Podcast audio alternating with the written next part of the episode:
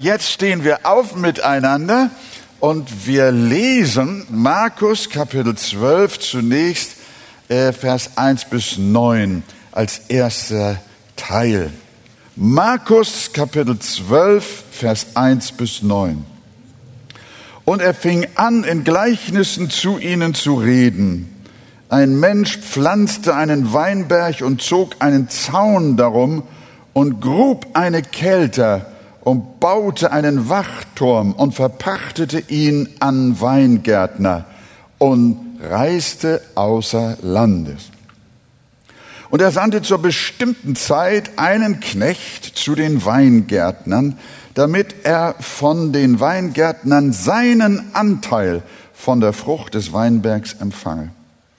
Die aber ergriffen ihn, schlugen ihn und schickten ihn mit leeren Händen fort. Und wiederum sandte er einen anderen Knecht zu ihnen, den steinigten sie, schlugen ihn auf den Kopf und schickten ihn entehrt fort. Und er sandte wiederum einen anderen, den töteten sie. Und noch viele andere. Die einen schlugen sie, die anderen töteten sie. Nun hatte er noch einen einzigen Sohn, seinen Geliebten. Den sandte er zuletzt auch zu ihnen und sprach, sie werden sich ja wohl vor meinem Sohn scheuen. Jene Weingärtner aber sprachen untereinander, das ist der Erbe. Kommt, lasst uns ihn töten, so wird das Erbgut uns gehören. Und sie ergriffen ihn, töteten ihn und warfen ihn zum Weinberg hinaus. Was wird nun der Herr des Weinbergs tun? Er wird kommen und die Weingärtner umbringen und den Weinberg anderen geben. Amen. Spannende Geschichte. Nehmt gern Platz. Ihr erinnert euch, es ist die letzte Woche vor Jesu Tod am Kreuz. Sonntag, Einzug in Jerusalem, Montag der Feigenbaum, Dienstag kamen sie wieder am Feigenbaum vorbei. Man muss sagen, Jesus hatte in dieser sogenannten Karwoche, wie wir sie ja auch nennen, sein Quartier in Bethanien aufgeschlagen bei Maria und Martha und dem auferstandenen Lazarus. Da wohnte er auch in den letzten Tagen Bethanien war ja ein Vorort von Jerusalem und so war das ein gewisser Fußweg, zweieinhalb Kilometer äh, nach Jerusalem rein und abends wieder raus und wieder nach Jerusalem im Tempel. Wir haben in dieser Phase auch die Tempelreinigung, die zweite Tempelreinigung Jesu. Und nun ist Dienstagmorgen. Er ging mit seinen Jüngern wieder nach Jerusalem. Diesmal kamen sie auch wieder an dem verfluchten Feigenbaum vorbei. Und siehe, da der Feigenbaum war tatsächlich bis zur Wurzel vertrocknet. Dann gingen sie weiter äh, nach Jerusalem hinein, auch wieder in den Tempel. Und sie trafen da dort wieder eine Reihe von hohen Priestern, Schriftgelehrten. Und die haben ihn sich gleich gecatcht und haben natürlich noch an die gestrige Tempelreinigung gedacht, die jetzt ziemlich viel Aufsehens gemacht hat.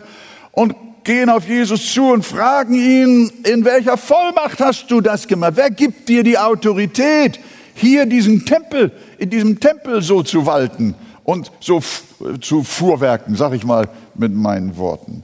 Das lesen wir im Vorkapitel, nämlich 11 von Vers 27 bis 33. Und Jesus, äh, der äh, antwortet gar nicht und sagt, hört mal Freunde, ich werde euch antworten, wie es dazu kommt, woher ich die Autorität habe, so in Gottes Tempel zu agieren. Ich beantworte nicht, woher ich meine Autorität habe. Ihr habt mich nicht eingesetzt, das ist wahr. Ich bin nicht euer Priester, aber ich besitze Autorität. Und woher ich die habe, das sage ich euch jetzt nicht. Es sei denn, ihr sagt mir, äh, äh, wie ist denn mit Johannes, wie haltet ihr es mit Johannes dem Täufer? Und äh, dann wussten diese äh, Theologen natürlich, wenn Sie sagen würden, Johannes der Täufer ist vom Himmel, dann müssten Sie einen Fehler zugeben, ihn verworfen zu haben. Würden Sie aber sagen, Johannes der Täufer sei nur ein normaler Mensch und nicht von Gott gesandt, müssten Sie den Protest des Volkes fürchten, das fest davon überzeugt war, dass Johannes natürlich ein großer Prophet war. Und so sind diese hohen Herren der Frage Jesu ausgewichen und sagten, wir wissen das nicht. Äh, äh, wie die Sache mit Johannes dem Täufer ist. Und darauf Jesus, äh, dann sage ich euch auch nicht, wo ich meine Vollmacht her habe, meine Autorität. Aber, liebe Gemeinde, in Wahrheit beantwortete Jesus dann aber doch ihre Frage. Und zwar in dem nun folgenden Gleichnis. Und äh, dieses Gleichnis äh, spricht Jesus in Anlehnung an den Propheten in Jesaja 5, Vers 1 bis 4. Da klingt das fast genauso. Es ist fast so, als wenn Jesus in seinem Gleichnis die Worte von Jesaja übernimmt. Ich will sie euch mal kurz lesen. Ich will doch singen von meinem Geliebten, ein Lied meines Freundes von seinem Weinberg. Mein Geliebter hatte einen Weinberg auf einem fruchtbaren Hügel. Und er grub ihn und säuberte ihn von Steinen und bepflanzte ihn mit edlen Reben. Mitten darin baute er einen Turm und hieb auch eine Kelter darin aus. Und er hoffte, dass er gute Trauben brächte. Aber er trug schlechte. Nun, ihr Bürger von Jerusalem und ihr Männer von Juda, sprecht Recht zwischen mir und meinem Weinberg. Was konnte man an meinem Weinberg noch weiter tun, das ich nicht getan habe? Warum hoffte ich, dass er gute Trauben brächte, aber er trug nur schlechte? Und dieses alttestamentliche Wort gibt Jesus hier weiter. Ihr habt es gehört. Jesus sagt es. Ein Mensch pflanzte einen Weinberg zog einen Zaun darum und grub eine Kälte und baute einen Wachturm und verpachtete ihn an Weingärtner und reiste außer Landes und er sandte zur bestimmten Zeit einen Knecht zu den Weingärtnern, damit er von den Weingärtnern seinen Anteil von der Frucht des Weinberges empfange. Wir sehen, wie Jesus sehr im Alten Testament verankert war und auch seine Gedanken, seine Gleichnisse von dort bezog. Ja, wen oder was meinte Jesaja und auch Jesus mit dem Weinberg? Wer ist dieser Weinberg? Und äh, Jesaja 5 in Vers 7 später gibt die ganz klare Antwort. Das Haus Israel ist der Weinberg des Herrn der Herrscher.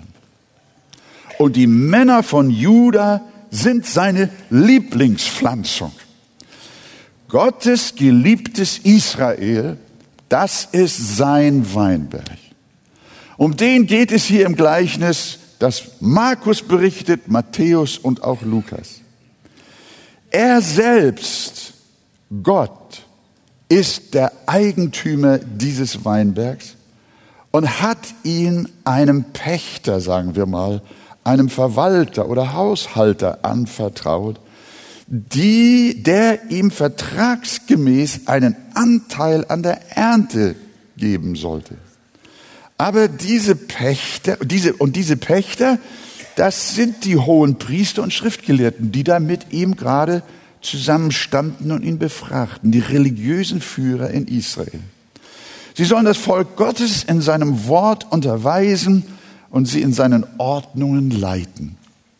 Es geistlich recht versorgen und es zu einem Leben zur Ehre des Herrn anleiten. Sie sollten dafür sorgen, dass Israel, der Weinberg Gottes, dem Herrn Frucht bringt. Aber diese Freunde da, diese hohen Priester, diese Schriftgelehrten, die arbeiteten nicht für Gott an dem Weinberg, sondern die arbeiteten für sich selbst. Sie suchten ihre eigene Ehre, sie missbrauchten seinen Gottesdienst zum Aufbau ihrer eigenen Macht und knechteten das Volk mit ihren selbstgemachten Satzungen. Aber der Eigentümer, der sandte wie vertraglich vereinbart, vermutlich einmal im Jahr einen seiner Leute zur Zeit der Ernte, dem, um seinen Anteil sich geben zu lassen. Aber was taten die Pächter?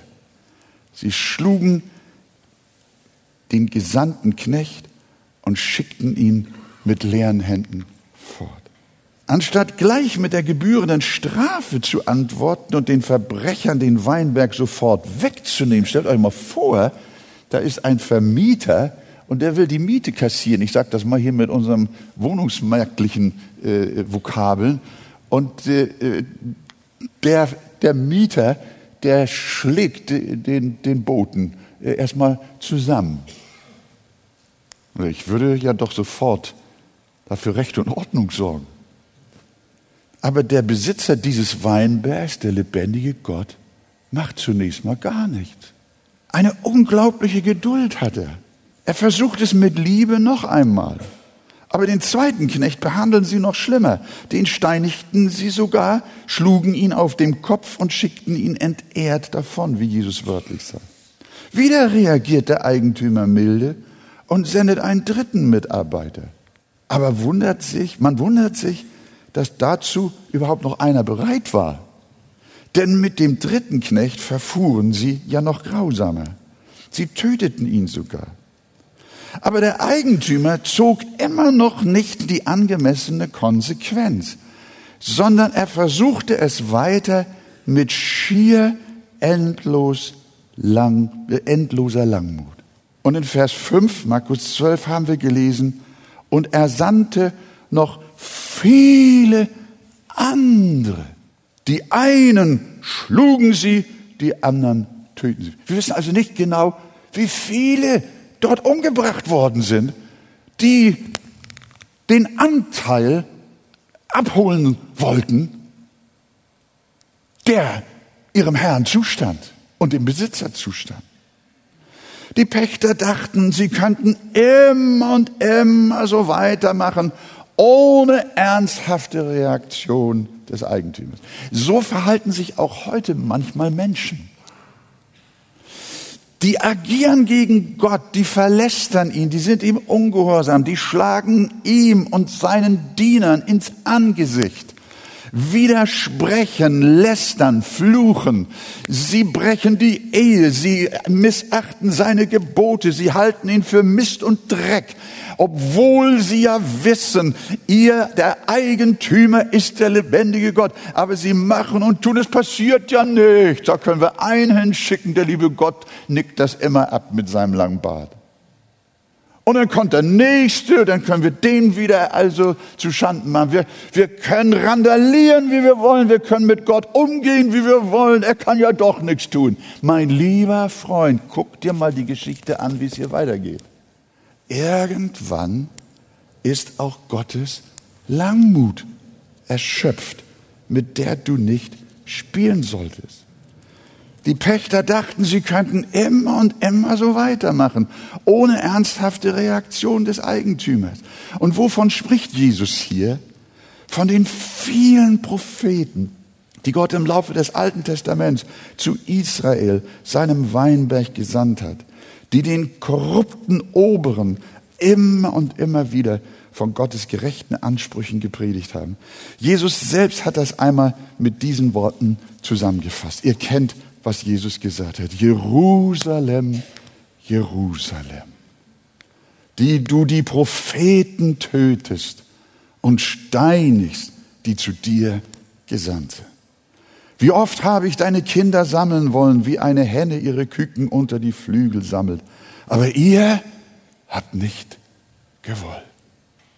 Gott hatte Israel in großer Güte und Langmut immer wieder treue Knechte gesandt, die die Eliten des Volkes immer wieder äh, an, die, äh, an sein, sein Wort und seine ewigen Bestimmungen erinnert haben. Diese Propheten haben Israel immer und immer wieder zur Buße und Umkehr aufgerufen. Aber anstatt zu hören, haben sie diese Boten misshandelt. Der Hebräerbrief schreibt von diesen Glaubenshelden, sie wurden gesteinigt, zersägt, versucht, sie erlitten den Tod durch Schwert, sie zogen umher in Schafspelzen, in Ziegenfällen, erlitten Mangel, Bedrückung und Misshandlung. So wurden die Boten Gottes schon im Alten Testament misshandelt. So erzählt Justin der Märtyrer, dass man Jesaja in der Tat komplett durchgesägt hatte. Jeremia, der treue Prediger, der Israel schon lange zuvor vor Gottes Gericht, nämlich der babylonischen Gefangenschaft gewarnt hatte, war bereits mehrfach an seinem Dienst verzweifelt. Man misshandelte ihn, steinigte ihn und warf ihn in einen tiefen, dunklen Schlammbrunnen. Und auch hier sagt die Geschichte, dass man ihn schließlich tötete. Ebenso wurde Hesekiel ermordet. Und der Prophet Amos wiederum musste um sein Leben laufen. Und Zachariah, äh, äh, so berichtet uns 2. Chronik 24, wurde gejagt. Und als er dachte, dass er im Tempel Zuflucht finden würde, dann hat man ihn gerade dort zu Tode gesteinigt. Das war der Prophet Zachariah. Und den Propheten Micha schlugen sie brutal ins Gesicht. Was die Botschaft all dieser treuen Boten Gottes war und wie Israel reagierte, das schreibt Jeremia in Kapitel 7 seines Buches sehr gut zusammen. Gott redete immer wieder durch seine Propheten und es heißt dort, gehorcht doch meiner Stimme, so will ich euer Gott sein und ihr sollt mein Volk sein und wandelt auf dem ganzen Weg, den ich euch gebieten werde, damit es euch wohl ergehe. Aber sie gehorchten nicht und neigten mir ihre Ohren nicht zu, sondern sie wandelten nach den Ratschlägen, nach ihren Ratschlägen, nach dem Starrsinn ihres bösen Herzens und sie wandten mir den Rücken zu, nicht aber das Angesicht. Später fasst Stephanus in der Apostelgeschichte diesen äh, Vorgang äh, und diesen Sachverhalt, der hier im Gleichnis von Jesus schon beschrieben ist, mit diesen Worten zusammen, als er auch vor dem Hohen Rat sich verantworten musste. Da rief er ihnen zu, und ihr wisst, dann ist er ja auch gesteinigt worden. Ihr halsstarrigen und unbeschnittenen, an Herz und Ohren, ihr widerstrebt alle Zeit dem Heiligen Geist, wie eure Väter, so auch ihr. Welchen Propheten, hier sehen wir es, welchen Propheten haben eure Väter nicht verfolgt? Und sie haben die getötet, die vorher das Kommen des Gerechten ankündigten, dessen Verräter und Mörder ihr nun geworden seid. Und wie reagierten die Würdenträger? Ihr wisst, bei Stephanus. Als sie seine Worte hörten, schnitt es ihnen ins Herz und sie knirschten mit den Zähnen über ihn und sie schrien mit lauter Stimme, hielten sich die Ohren zu und stürmten einmütig auf ihn los. Und als sie ihn zur Stadt hinausgestoßen hatten, da steinigten sie. Liebe Gemeinde, liebe Freunde, man muss fragen, Gott, wie lange wolltest du das noch erdulden? Wie lange soll deine Langmut dauern?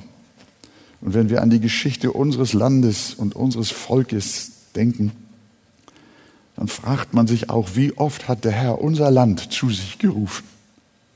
Wie viele wunderbare Diener hatte er ihnen gesandt? Nicht erst zur Zeit der Reformation. Wie viele Erweckungsprediger, wie viele Glaubensväter hat es in Deutschland gegeben?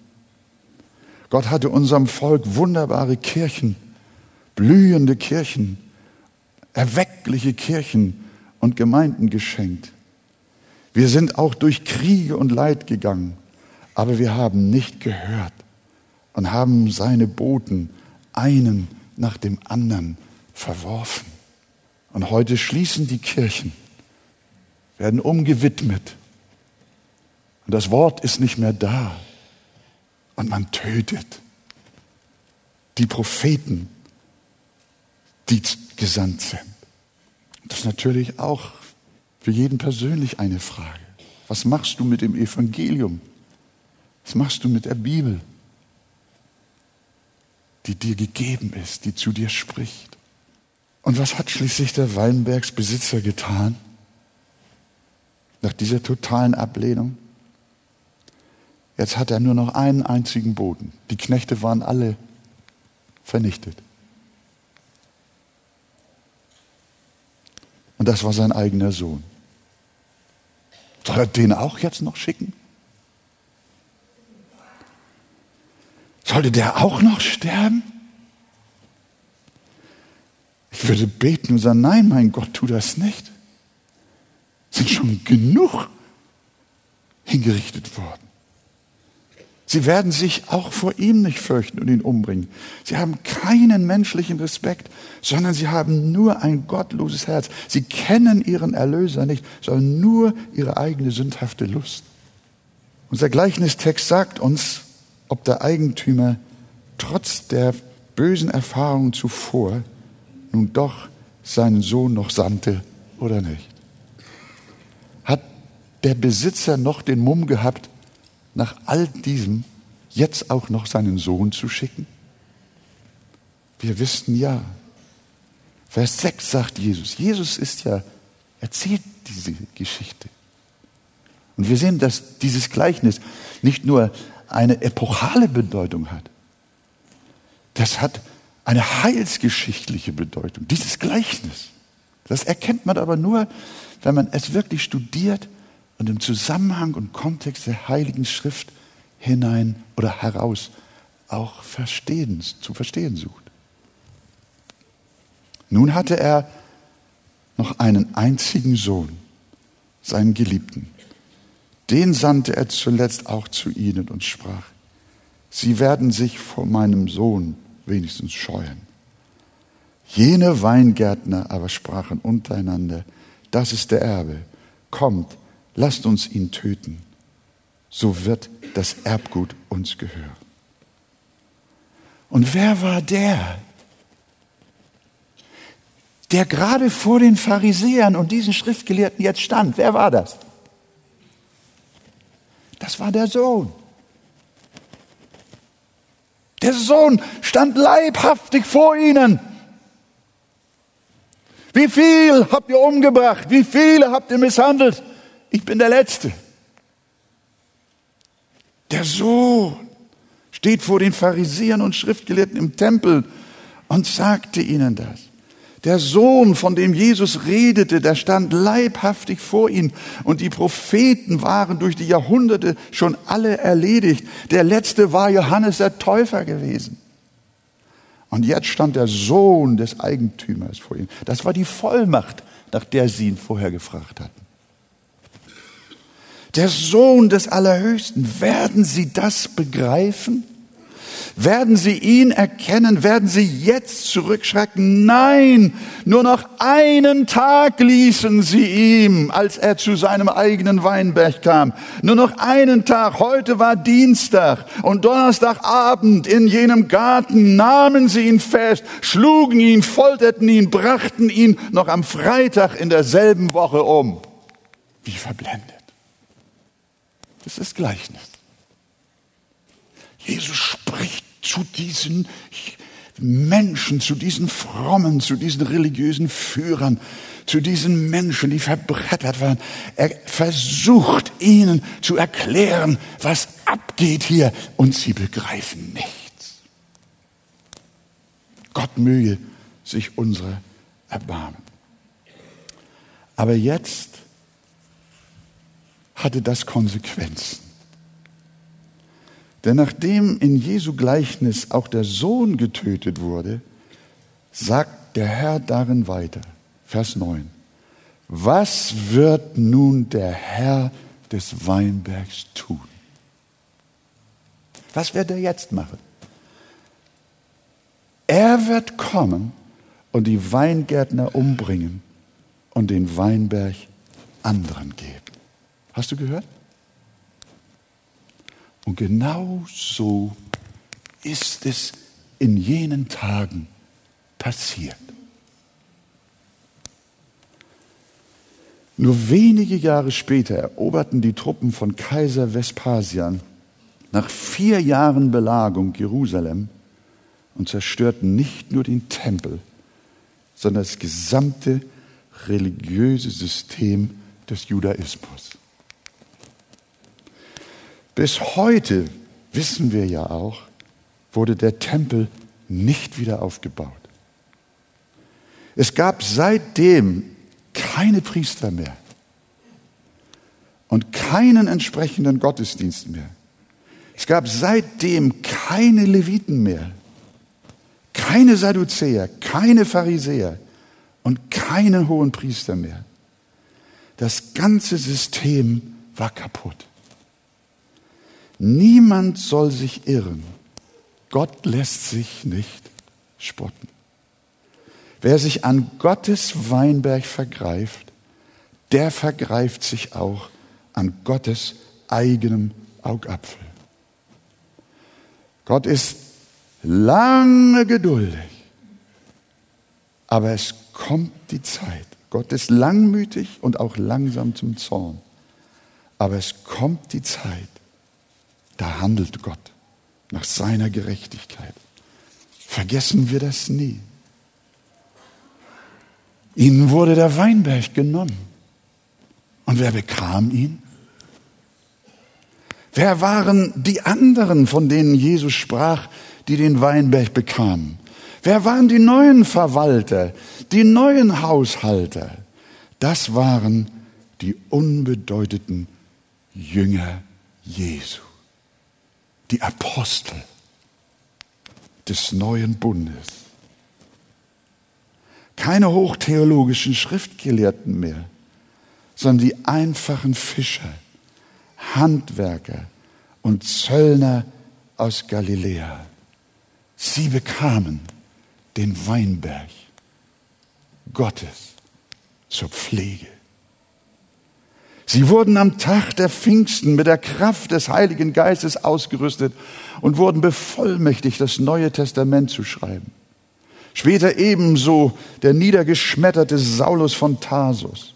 Diese Gruppe von auserwählten Jüngern, die den Sohn Gottes liebten, ihm den Weinberg zugestanden, die waren die neuen Haushalter, die neuen Pächter, denen der Besitzer sein Eigentum anvertraute. Das ist die Gemeinde. Und dieses Eigentum, dieser Weinberg bestand am Ende aus beiden. Dem begnadeten Überrest aus Israel und dem erretteten Volk aus den Heiden. Der Weinberg ist die bluterkaufte Gemeinde Jesu, das Israel Gottes, wie Paulus es in den Briefen nennt. Und wehe denen, die sich an dieser Gemeinde vergreifen. Wehe denen, die Christus wiederum kreuzigen wollen. Sie werden eines Tages genauso gerichtet werden wie die hohen Priester und Pharisäer. Meine Bitte an euch alle und an mich selbst ist, folgt Psalm 2, in dem es heißt, küsset den Sohn, dass er nicht zürne. Und ihr umkommt auf dem Weg, denn leicht entbrennt sein Zorn, glücklich alle, die sich bei ihm bergen. Tu das im Namen Jesu, deines Herrn und Erretter. Sagen wir Amen. Amen. Einen Moment haben wir noch. Ich würde gerne den zweiten Teil auch noch mit euch besprechen. Denn wir stehen noch mal auf und wir, wir lesen jetzt Markus 12 von Vers 10 bis Vers 12. Im Anschluss an das Gleichnis von dem Weinberg. Jesus sagt auch hier wieder zu den Pharisäern, habt ihr nicht auch dieses Schriftwort gelesen? Der Stein, den die Bauleute verworfen haben, der ist zum Eckstein geworden. Vom Herrn ist das geschehen und es ist wunderbar in unseren Augen. Da suchten sie ihn zu ergreifen, aber sie fürchteten sich vor dem Volk denn sie erkannten, dass er das Gleichnis gegen sie gesagt hatte. Und sie ließen ab von ihm und gingen davon. Amen. Wir setzen uns gern hin. Also das Gleichnis vom Weinberg, das hat Jesus aus Jesaja 5 entnommen. Um dasselbe den Pharisäern nochmal weiter zu erklären, vertieft zu erklären, nimmt er jetzt ein Wort aus Psalm 118. Habt ihr nicht auch dieses Schriftwort gelesen? Der Stein, den die Bauleute verworfen haben, der ist zum Eckstein geworden. Die Botschaft Jesu an die religiöse Elite in Israel war damit wiederum, ihr habt den Sohn, den Gott nach den Knechten zuletzt sandte, auch verworfen. Aber dieser Stein, den ihr, die Bauleute, verworfen habt, der bleibt nicht verworfen, sondern der wird zum Eckstein des Hauses Gottes werden. Und nur kurz, was bedeutet das? Jesus redet hier von seiner kommenden Auferstehung am Ostermorgen. Seine Botschaft, ihr könnt mich erniedrigen.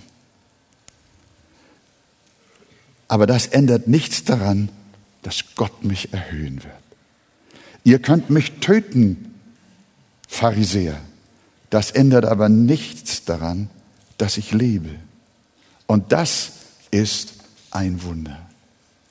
Der Stein, den die Bauleute verworfen haben, ist zum Eckstein geworden. Das ist vom Herrn geschehen. Christi Niedergang durch Menschen und sein Wiederaufgang in der Auferstehung, das ist vom Herrn geschehen das hat Gott gemacht. Das ist ein Wunder vor unseren Augen. Eckstein, ich will euch nicht mit griechischen Vokabeln quälen, Akrogoniau. Hört es und vergesst es. Heißt zu Deutsch Grundstein, Schlussstein oder eben auch Eckstein. Und die mit Abstand meisten Übersetzer geben es mit Eckstein wieder. Und darum heißt es in Epheser 2 von der Gemeinde auch, erbaut auf den Grund der Apostel und Propheten, da Jesus Christus der Eckstein ist. Er ist der Eckstein seines lebendigen Tempels, dem Haus Gottes der Gemeinde so wie bei einem Hausbau genau darauf geachtet werden muss, dass die Ecke, sprich der rechte Winkel, akkurat äh, angesetzt wird. Heute ist ja alles computerisiert, aber zu meiner Zeit im Bauwesen, da hatte jede Baugrube noch vier sogenannte äh, ähm, Eckgerüste. Und da wurde wurden die Schnuren gespannt in die eine und in die andere Richtung und diese Ecke, die musste genau im rechten Winkel sein. Und das, was mit diesen äh, Winkelböcken gemacht wurde und auch vielleicht heute noch gemacht wird, das waren damals die großen Blöcke, die winklig geschliffen waren, damit durch sie der rechte Winkel bei einem Gebäude zustande kommt. Das Gebäude, der Eckstein garantierte, dass das Gebäude im rechten Winkel gebaut wurde.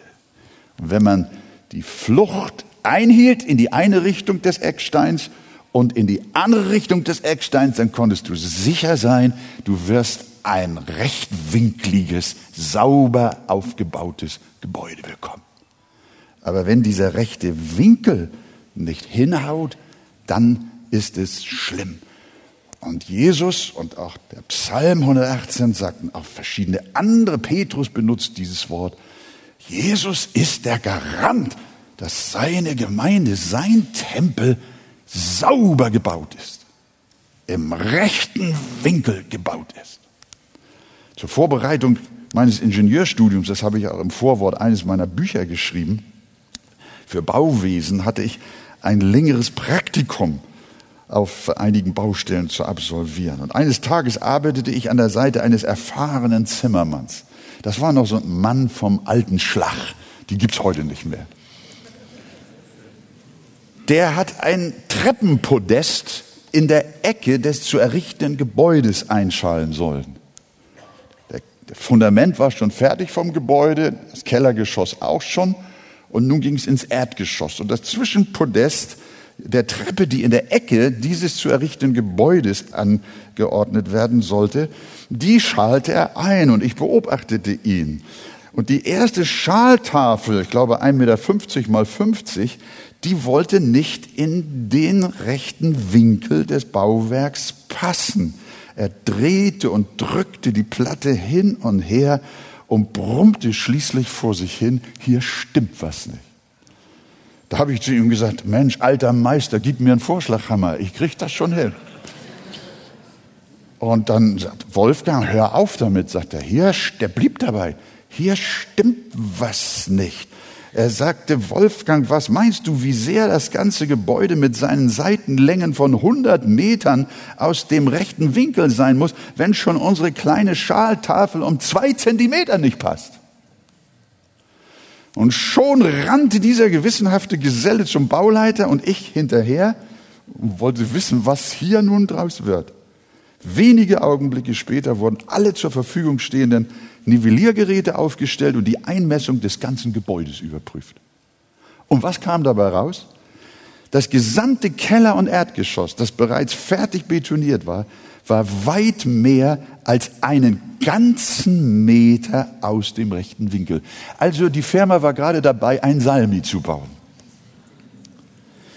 Da nun natürlich das ganze Bauwerk nicht stimmte und auch die Anschlusseisen für die nächsten Stockwerke verkehrt saßen, mussten fast alle Presslufthämmer, die es in Hamburg gab, aufgetrieben werden, um den Schaden zu reparieren.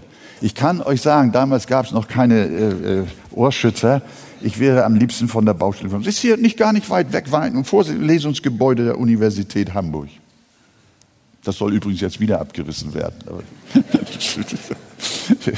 Das hat mit, mit, wenn ich da vorbeifahre an der Bundesstraße, jedes Mal denke ich an dieses Erlebnis.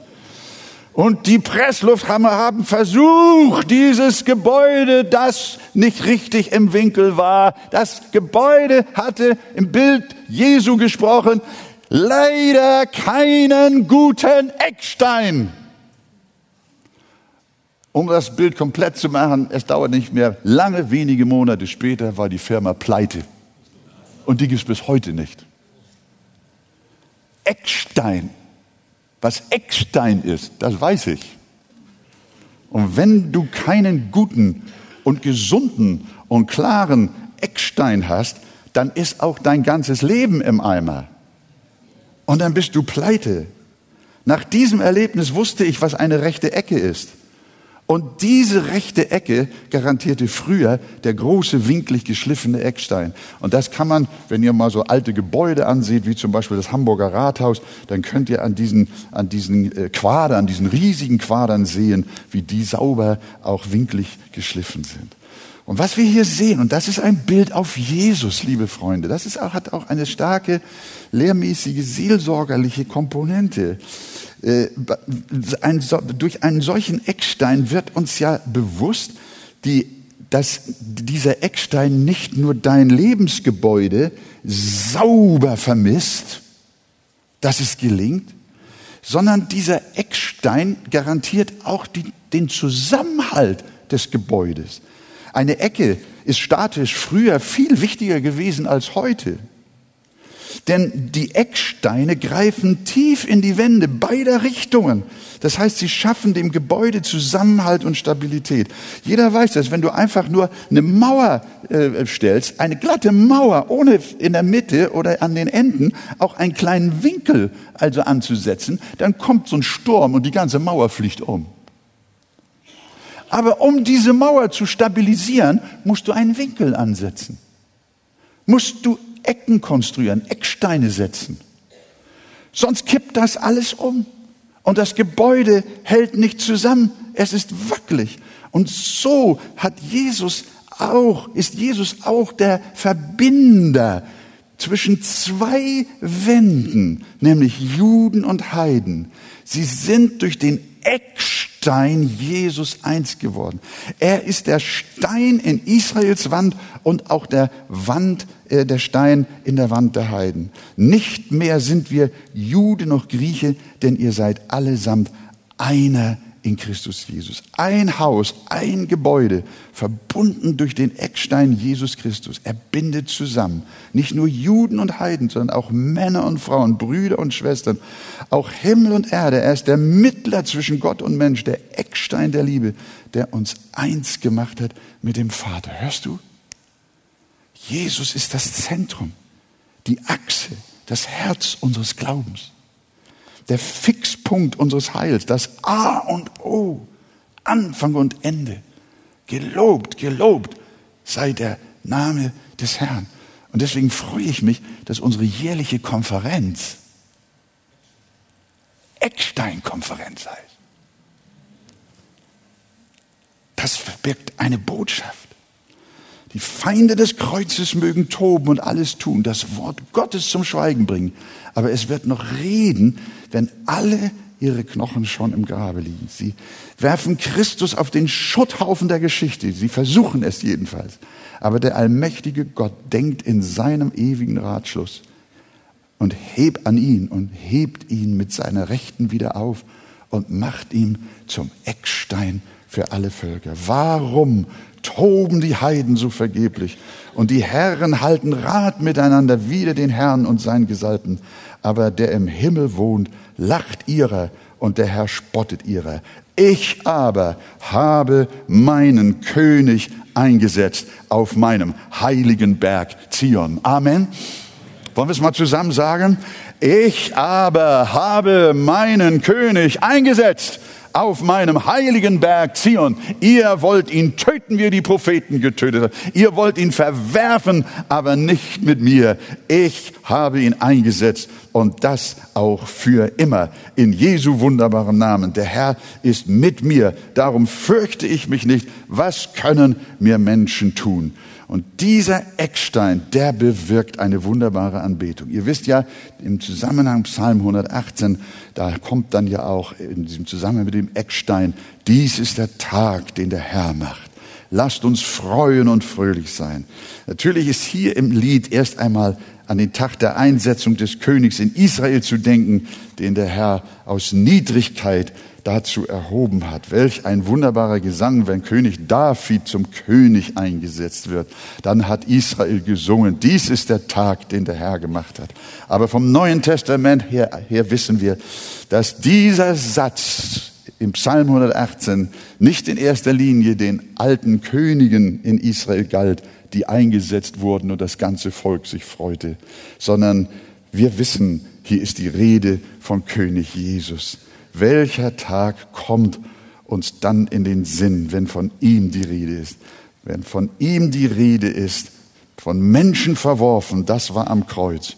Und zum Eckstein erhoben, das war am Sonntagmorgen. Das war der Tag seines Sieges und seiner Erhöhung. Und zu Ostern sollten wir singen, dies ist der Tag, den der Herr gemacht hat. Lasst uns freuen und fröhlich sein. Die Bauleute haben ihn verworfen, aber der Eigentümer des Weinbergs hat ihn auf ewig eingesetzt. Und diese Einsetzung, die geschah, ich würde sagen, am Ostern. Und wann feiern wir Ostern? Einmal im Jahr? Jeden Sonntag. Heute ist der Einsetzungstag. Heute ist der Tag des Herrn. Lasst uns fröhlich sein. Wie oft feiern wir an 55 Sonntagen? Denn am ersten Tag der Woche war Jesus auferstanden. Darum, liebe Gemeinde, lasst uns dem Herrn loben. Der Sonntag ist der König unter den Tagen, denn an diesem ist Jesus zum ewigen Eckstein erhoben worden. Und er ist unsere Ausrichtung. Er ist unsere Stabilität. Er ist unser Leben. Er ist unsere Freude. Er ist unsere Hoffnung in Jesu wunderbaren Namen. Und alles Volk sagt Amen. Und wir taufen im Namen des Herrn. Warum? Weil Jesus euer Eckstein geworden ist. Sagt doch Amen. So, jetzt kann ich, jetzt könnte ich anfangen zu predigen. ja, ja, ja. Halleluja. Preis dem Herrn.